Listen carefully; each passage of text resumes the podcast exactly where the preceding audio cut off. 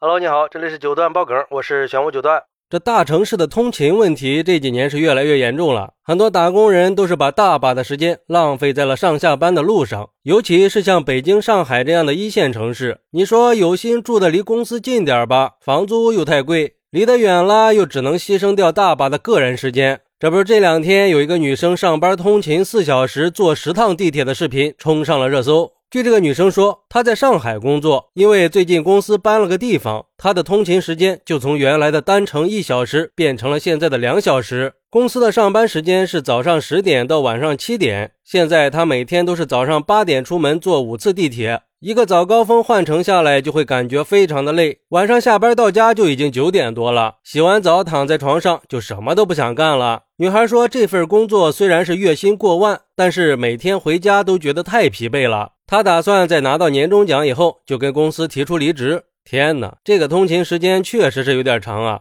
四个小时已经可以做完半天的工作了。这一天下来，基本上就没有自己的时间了。根据去年全国主要城市通勤十号监测报告显示，成年人的平均上下班通勤时间是四十分钟。还有调查显示，单程通勤时间六十分钟以上的就属于极端通勤了。在二零二一年的时候，全国极端通勤的人口就已经超过了一千四百万。而且极端通勤会降低人的幸福感，缩短睡眠时间，长期下去的话会造成心情低落，还会降低工作满意度。现在极端通勤已经有向二三线城市蔓延的趋势了。另外，国外也有调查发现，单程通勤的时间超过三十分钟，就可能对健康和工作效率带来不利影响。单程通勤超过六十分钟，患抑郁症的风险会增加百分之三十三，导致肥胖的可能性也会提升百分之二十一。而对于女孩分享的通勤时间，网友们也纷纷晒出了自己的通勤时间。有网友说：“我上班如果坐地铁加共享单车，要花一小时二十分钟；如果是开车的话，就要两个小时。因为我家住在郊区，公司在市中心，以前每天都是开车去上班，开了三年，踩刹车踩到膝盖关节炎了。”好不容易熬到地铁开通了，结果公司从市中心搬到了我家对立面的郊区了。现在也不敢多开车，每天坐地铁就像是打仗一样，尤其是每天早上都要等个四五趟才能挤得上去。还有网友说，我每天也是通勤四小时，我家住在遂宁，上班在成都，每天早上七点半从遂宁坐火车到成都，大概九点左右到，到成都以后再坐地铁，晚上六点多再坐高铁回遂宁，到遂宁站开车回家十分钟，每天来回的通勤时间大概就是四个多小时，我这算不算是通勤天花板的存在了？下边就有人回复他说：“你这每天不是在上班，就是在上班的路上呀，有这些车费和时间成本，干嘛不在公司附近租个房子呢？”也确实是啊。对于每天通勤奔波几个小时的情况，有很多人都表示不理解。有人说：“如果是我的话，我宁愿换一份工作，也不愿意浪费时间在路上。每天多睡一会儿，它不香吗？”我每天五分钟就能到公司，虽然收入比有的公司会低一点但是我工作了七年都没换地方。每天八点半起床，吃完早餐悠闲的出发，中午还能回家吃个饭，睡个午觉。哪天衣服穿多了、穿少了，直接回家就能换。